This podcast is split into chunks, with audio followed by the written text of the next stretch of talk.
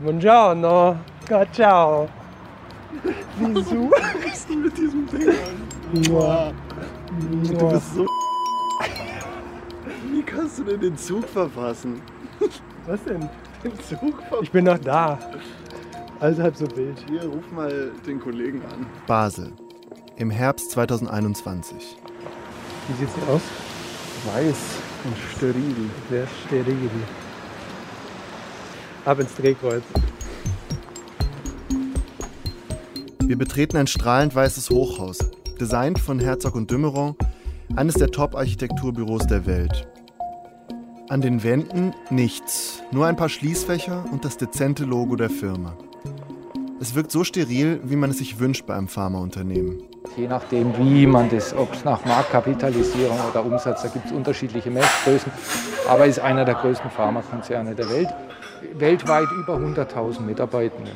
Eines der größten Pharmaunternehmen der Welt. Hier arbeiten rund 12.000 Mitarbeitende aus rund 100 Nationen, hier am Standort in der Schweiz. Und eines der wenigen, die noch aktiv an Antibiotika forschen. Weil wir jetzt hier auf die Labore teilweise auch blicken, ähm, wie viele von den Laboren, kann ich mir vorstellen, sind für die Antibiotikaforschung und wie viele sind quasi für andere? Kann man da so eine Prozentzahl nennen? Also anhand von absoluten Zahlen kann man das schwer festmachen. Ich würde sagen, wir haben 120 Leute, die sich im Bereich Antibiotika mit der Forschung beschäftigen. Wir haben hier am Standort 1800 äh, Forscherinnen und Forscher. Okay, das ist mal eine Zahl. Genau, das wäre mal eine Zahl. Danke. Wir sind in die Schweiz gefahren, weil wir eine Frage haben. Wir haben Jerry Quinn in Irland getroffen und der behauptet, womöglich ein neues Antibiotikum in einer Graberde gefunden zu haben. Wir haben einen verzweifelten Benjamin Kunert kennengelernt, der sich mit multiresistenten Keimen infiziert hat und dem keiner helfen kann. Wir waren im EU-Parlament und haben gehört, dass es sich für Pharmafirmen nicht lohnt, an Antibiotika zu forschen. Jetzt sind wir hier bei einem der weltweit führenden Pharmaunternehmen, ein Unternehmen, das 2021 laut ihres Finanzberichts 62,8 Milliarden Franken Umsatz gemacht hat. Eines der wenigen Pharmaunternehmen, das immer noch an neuen Antibiotika forscht. Von hier aus, so hoffen wir, geht es zurück ins Age of Antibiotics. Willkommen bei The Cure, ein Podcast von Deutschlandfunk Kultur und Polar Berlin. Ich bin Fabian Federl. Ich bin Yannick Hannebohn und das ist Folge 4. Die stille Pandemie.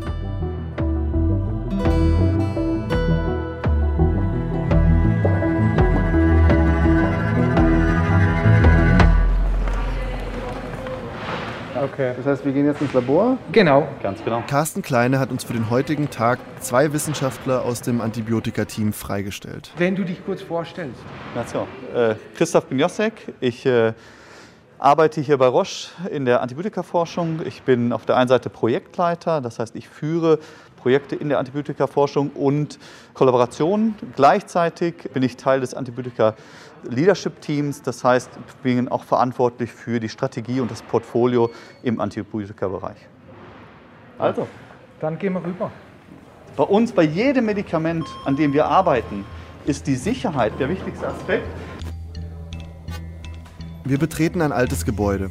Es sieht nach 70er Jahre aus. Die Wände etwas vergilbt. Es ist das absolute Gegenteil vom neuen Hauptgebäude mit den sterilen Wänden. Hier ist alles im Umbau. Neue Anlagen werden gebaut, alles wird brandneu sein. Aber im Moment befindet sich die Antibiotikaforschung eben noch in diesem Nebengebäude im Keller. Christoph Bieniosek spricht schnell und begeistert über die Maschinen hier. Er unterbricht sich immer wieder selbst, weil ihm noch eine interessante Anekdote einfällt.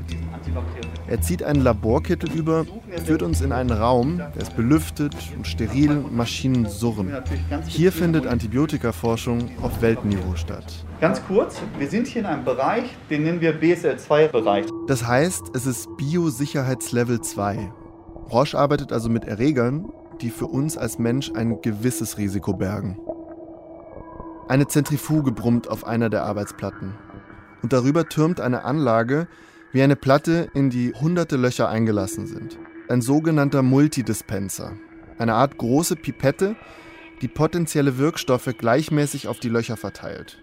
Und in den Löchern befinden sich Erreger. Man muss sich vorstellen, in so ein Loch passt ungefähr so viel wie ein, ein Wassertropfen. Daneben steht ein Bildschirm, der das Muster abbildet und für jedes Loch einen Wert anzeigt.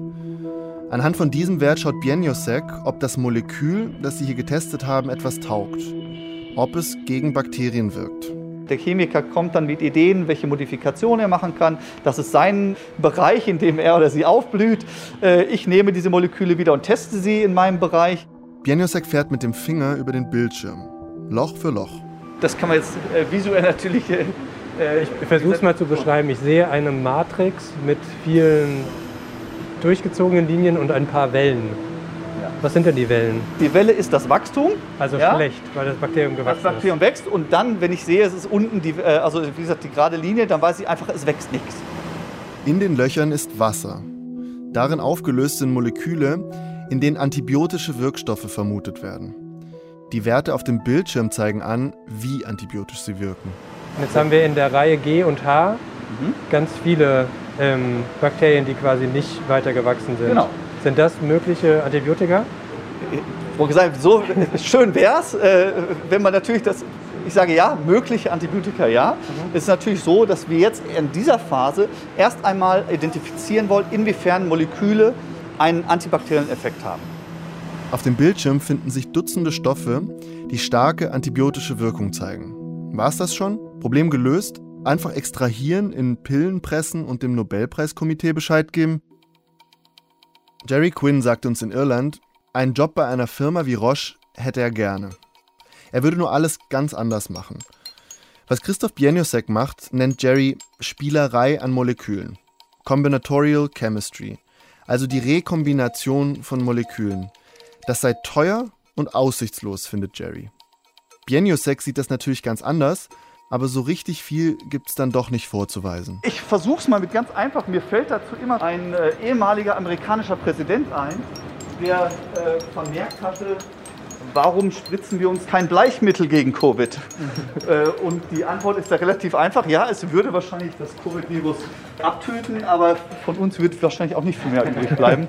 Es ist nicht so einfach, etwas zu finden, was dann für uns gleichzeitig keinen negativen Einfluss hat. Klingt, als würde es die Menge machen je mehr man testet, desto höher die Wahrscheinlichkeit, dass einmal so ein Stoff herauskommt, der beides vereint, oder? Wenn es einfach wäre, würden wir nicht hier sein. Hunderte von Molekülen werden pro Woche getestet.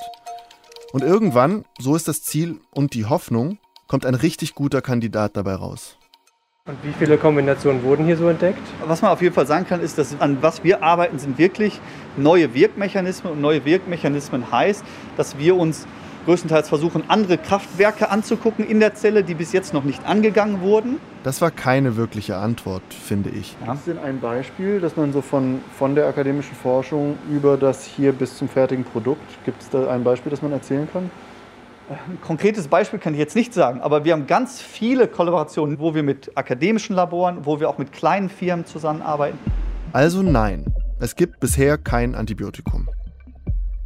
Vielleicht ist aber etwas entdeckt worden, das uns einen Schritt näher an die Entwicklung eines Antibiotikums bringt, oder? Vielleicht ein Teil eines neuen Wirkstoffs. Ich habe einfach ein drittes Mal gefragt. Aber gibt es denn etwas, was aus diesem Labor hier in der Apotheke jetzt ist?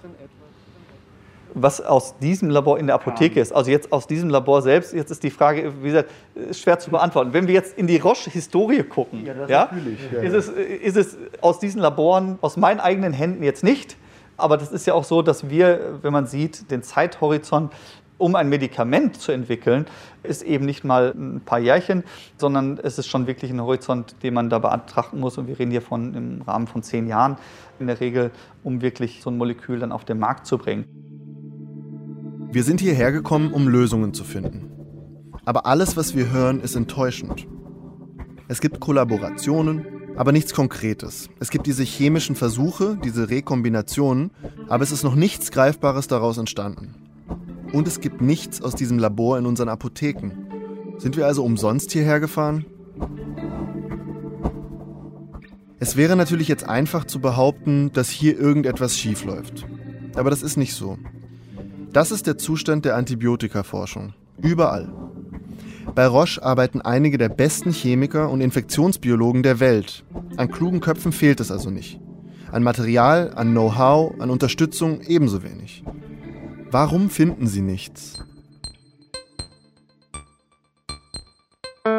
Zwei Wochen nach unserem Besuch in der Schweiz rufen wir den ehemaligen Chef von Jerry Quinn an, Paul Dyson. Dyson ist schon in den vorigen Folgen aufgetaucht. Er ist Antibiotikaforscher an der Universität Swansea in Wales.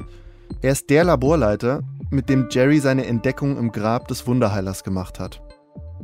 Dyson sagt, damals, im Golden Age der Antibiotikaentwicklung, in den 50er Jahren, 60er Jahren, hätten Forscher einfach immer neue Pilze oder Bakterien gesucht. Sie fanden sie einfach in natürlichen Umgebungen, also im Boden oder in Pfützen. Und diese Organismen trugen ganz natürliche Antibiotika in sich. And so the big pharmaceutical industries around the world were exploiting them, trying to find new species, producing new antibiotics. Diese Stoffe wurden früher einfach herausisoliert und dann zu Medikamenten gemacht. So haben wir das auch in der dritten Folge gehört. Das war effizient und profitabel, das war billig und relativ einfach. Doch irgendwann fand man einfach nichts mehr.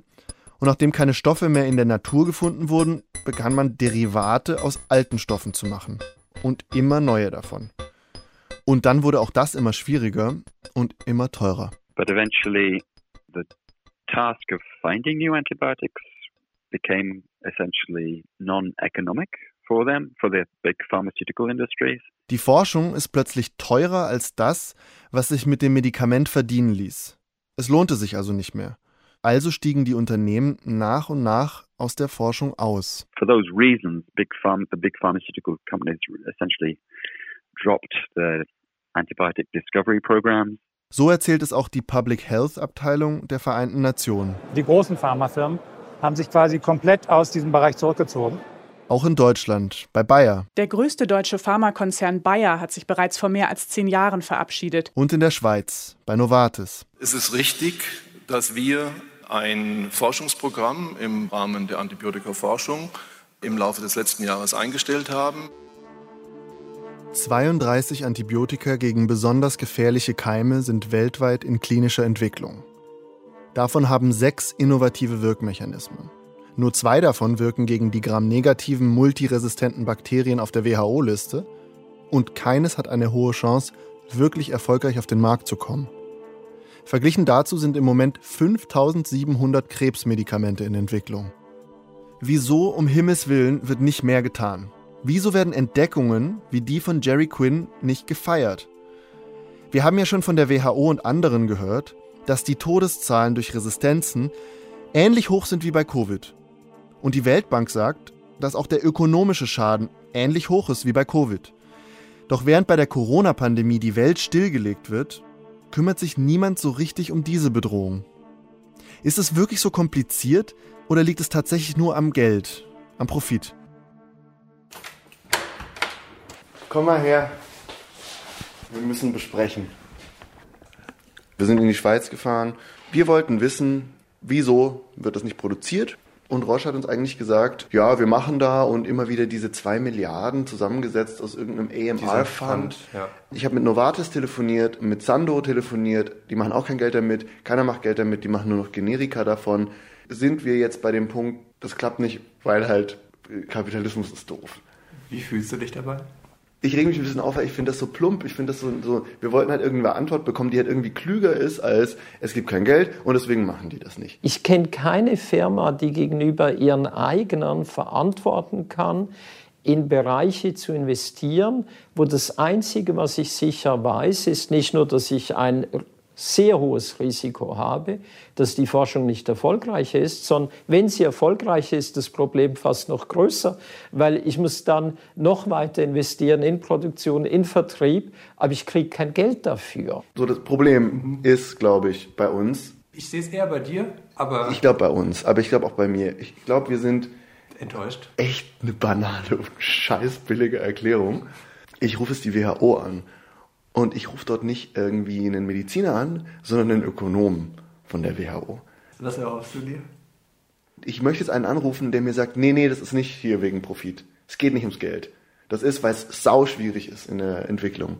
Oder das ist, weil, keine Ahnung, es gibt Probleme in, äh, gibt die Rohstoffe nicht von mir aus, irgendwas. Oder wir haben schon alle. Gibt keine mehr.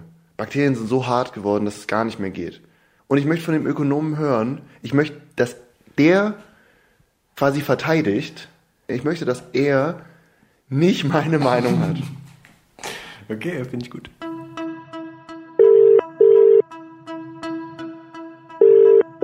Hallo, hallo. Wunderbar. Dann danke schon mal für die Zeit. Wo sitzen die denn eigentlich gerade? Ich bin äh, zwischen Genf und Lausanne. Könnten Sie sich kurz vorstellen, damit wir alle wissen, wer Sie sind? Ja, mein Name ist Peter Bayer. Ich arbeite bei der Weltgesundheitsorganisation in Genf in dem Bereich Antibiotikaresistenzen. Wie bist du reingegangen in das Gespräch? Ich habe einfach gefragt, was ist das Problem heute an der Antibiotikaentwicklung? Und Peter Bayers Antwort war, weil es sich ökonomisch nicht lohnt. Das ist der Grund, warum nicht entwickelt wird? Ja, der Grund ist einfach, es gibt verschiedene Zahlen, wie teuer es nun ist, ein neues Medikament oder ein neues Antibiotikum zu entwickeln. Und die Industrie nennt da meist eine Zahl, die liegt zwischen 1,5 und 2 Milliarden. Das heißt, er hat erklärt, dass die Frage der Antibiotikaforschung unterfinanziert ist, dass die Industrie zu wenig investiert und dass es keine Antibiotikaentwicklung gibt, weil es sich ökonomisch nicht lohnt. Tatsache ist, es ist sehr risikoreich und es kostet sehr viel Geld. Dass Antibiotika sehr, sehr niedrige Umsätze erzielen. Das heißt. Fünf bis sechs Euro vielleicht.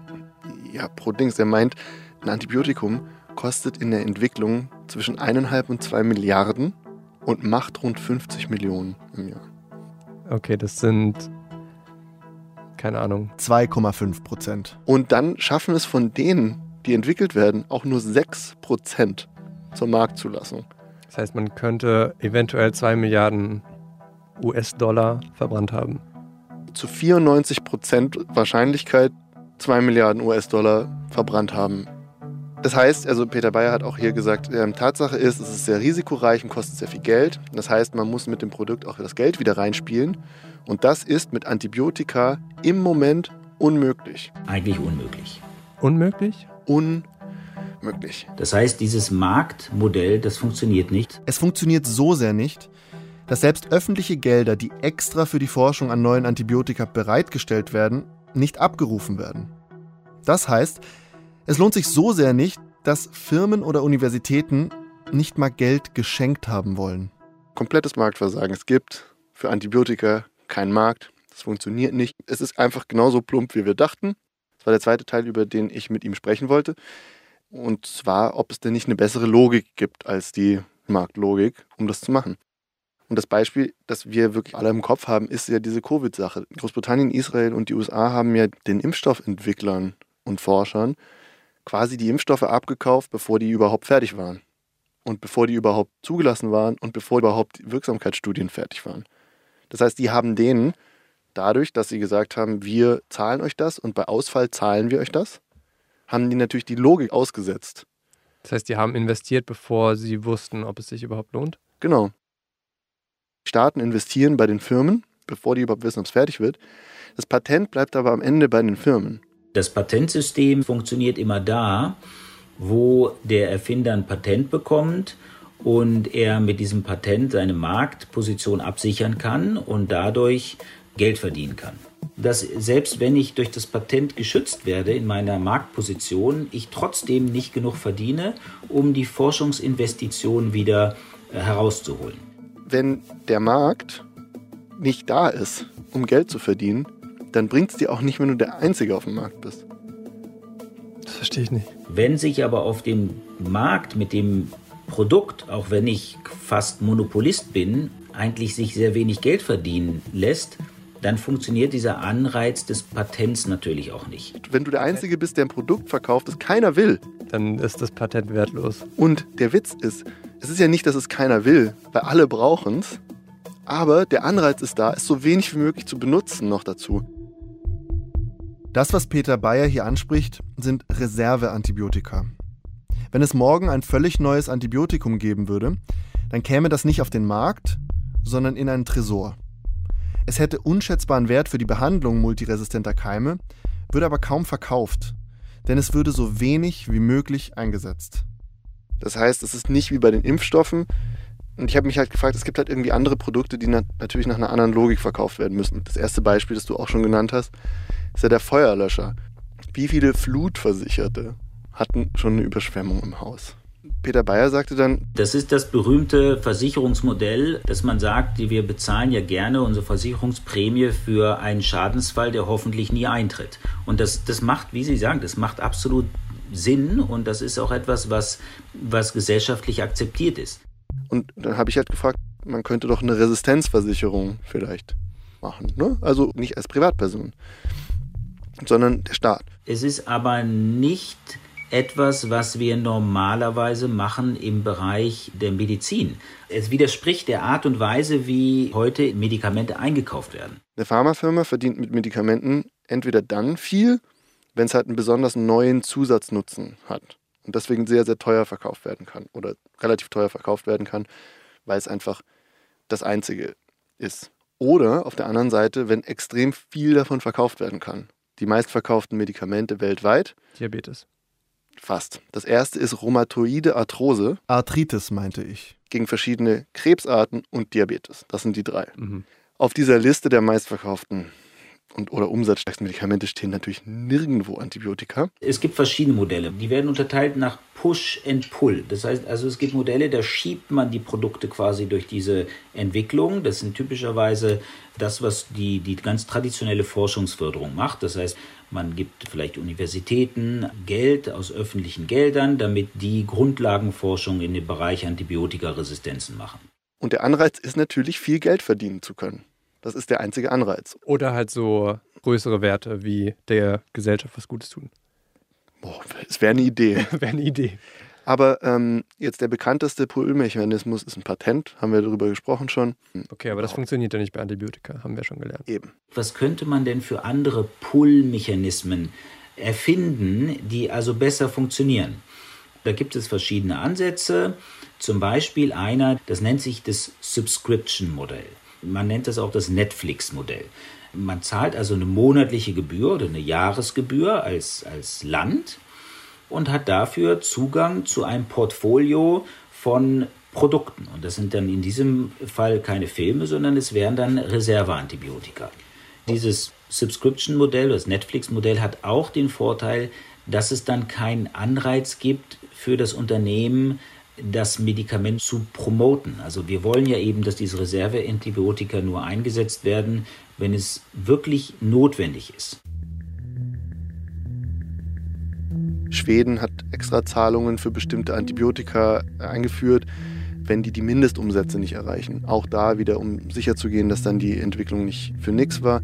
Deutschland hat übrigens Reserveantibiotika von der Preisfestsetzung ausgenommen. Peter Bayer hat uns erklärt, was so neue Pull-Mechanismen, Ideen sind und da gibt es so ein paar Ideen. Und ich habe mich dann mal umgesehen, was der größte Push-Mechanismus ist. Einfach mal um zu gucken, weißt du, man kann vielleicht mit Gewalt, wenn man bei, bei diesem Bild bleiben möchte mit Push und Pull, da doch was durchdrücken. Einfach mit Gewalt von hinten so lang was durchdrücken, bis halt dann doch was rauskommt. Ich meine, man kann ja Sachen auch, man sagt es ja immer so schön, einfach Geld drauf werfen. Ähm, und vielleicht funktioniert es ja, weißt du? Es gibt einen Forschungscluster an der Universität Boston und der heißt CARB-X und da rufst du jetzt an. Befehl.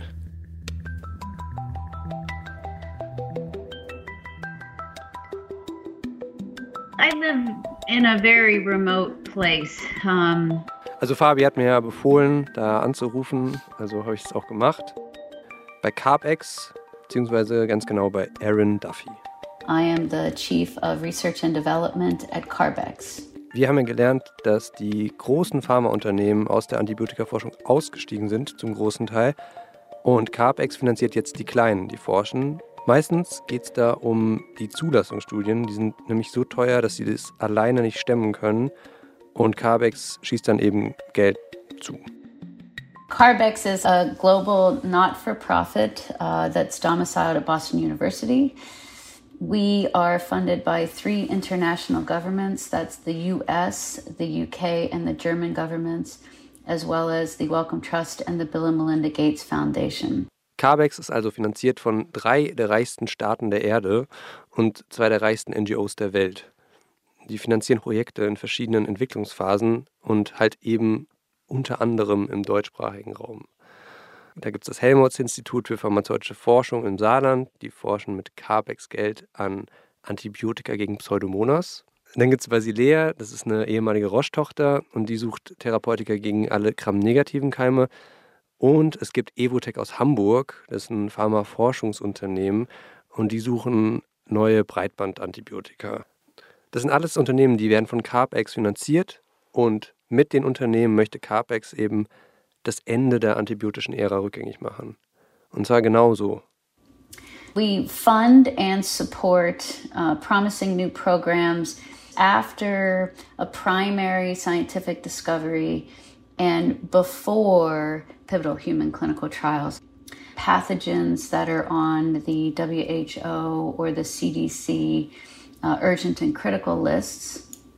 Die Keime kennen wir übrigens schon. Das sind genau die Erreger, die auf dieser WHO-Liste sind. Seit 2016 gibt es CARPEX übrigens und heute sind sechs ihrer Antibiotika-Kandidaten in Phase 1-Studien. Drei weitere stehen kurz davor. Und in der Diagnostik, das äh, finanziert CARBEX ja auch, da gibt es schon zwei Projekte, die in der Produktentwicklung sind. Und Aaron hat mir gesagt, das Problem mit multiresistenten Keimen sei zwar schon ein paar Jahre alt, hat aber jetzt eine neue Dringlichkeitsstufe erreicht. Während der Aufnahme meinte sie dann, da gibt es so einen Begriff für dieses Problem. You know, we talk about this antibiotic problem sometimes as the silent pandemic, and maybe that's useful. Das habe ich auch schon gehört. Das hat mir Peter Bayer gesagt.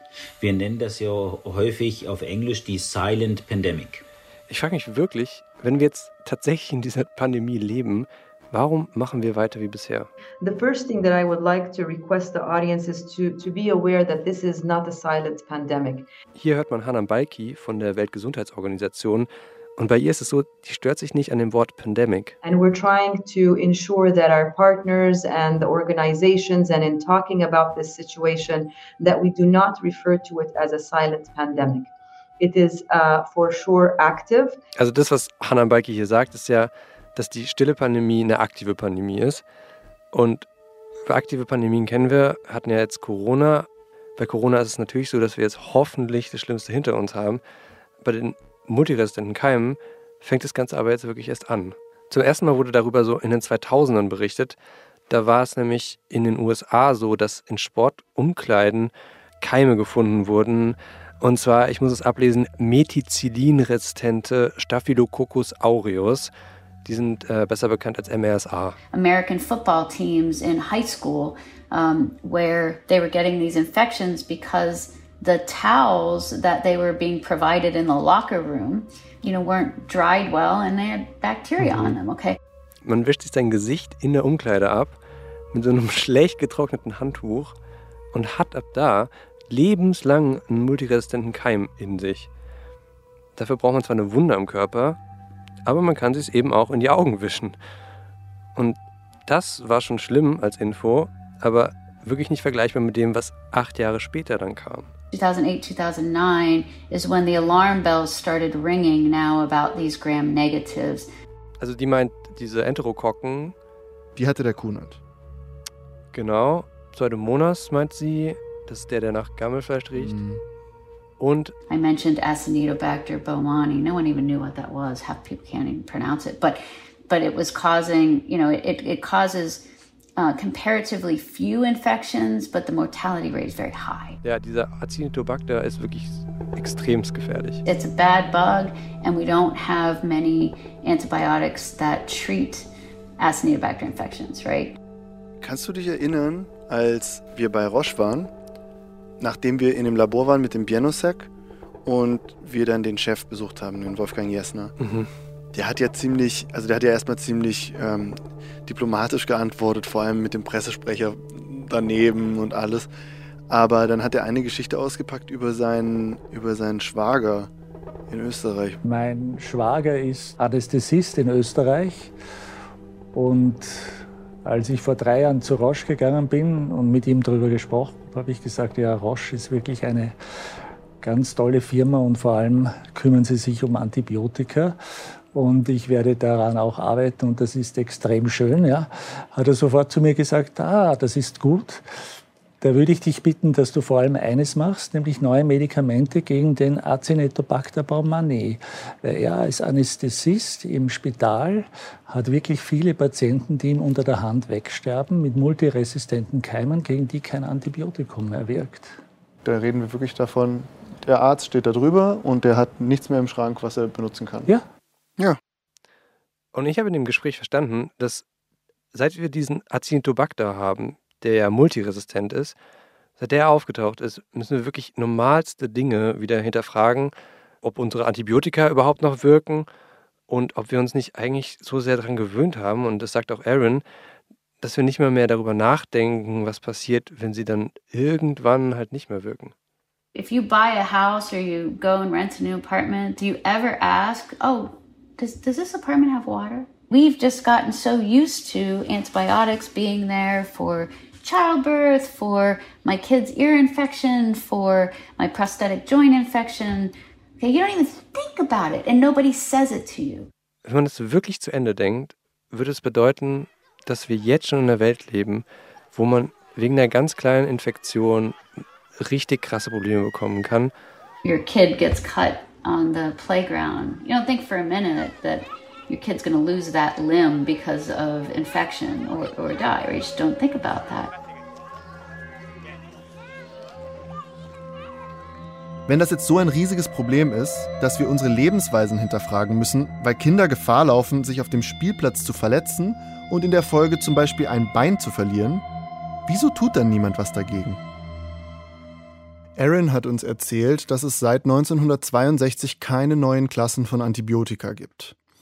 Das ist der Grund, wieso es Carb-X gibt. Und das ist auch der Grund, wieso Roche wieder forscht sagt Wolfgang Jessner, zum Zeitpunkt des Interviews Leiter der Abteilung für Antibiotikaforschung. Wir unterstützen auch externe Forschung mit dem Antimicrobial Resistance Fund, der eine Milliarde aufgestellt hat, um generell die Antibiotikaforschung zu unterstützen. Eine der größten Pharmafirmen der Welt investiert gemeinsam mit 20 weiteren riesigen Unternehmen eine Milliarde Euro in die Entwicklung neuer Antibiotika. Und zwar spricht man da von zwei bis vier Antibiotika, ich glaube, bis, 2030. bis wann? 2030, genau. Und wie stehen unsere Chancen? Das kommt mir jetzt so, so bald vor. Ist das genug, was Sie tun? Um diese Prognose nicht einkommen zu lassen? Wir hoffen, dass es genug ist. Man wird das immer dann später wissen, nicht? CarpX alleine steckt mehr als 100 Millionen Euro im Jahr in die Entwicklung. Das muss doch reichen, oder? In the end, I think the compounded probability of success is around 10% or less. Erfolgsaussicht 10% oder weniger. Yeah, no, we're not winning. We're definitely not winning. Wir gewinnen nicht. So there will never be the one cure for it all. No. No. Keine Heilung. Wir gewinnen nicht, wir entwickeln nichts Neues, weil es schwieriger geworden ist und teurer und weil die Anreize die falschen sind oder gar nicht erst vorhanden. Pharmafirmen ziehen sich zurück und die Bundesregierung, die Regierungen von Großbritannien und der USA springen ein. Sie finanzieren neue Programme zur Entwicklung neuer Antibiotika, weil nichts Geringeres als das Ende unserer modernen Medizin auf dem Spiel steht. Doch es reicht noch immer nicht. Es fehlt was. Es ist einfach nicht genug. Jerry Quinn hat eine andere Idee.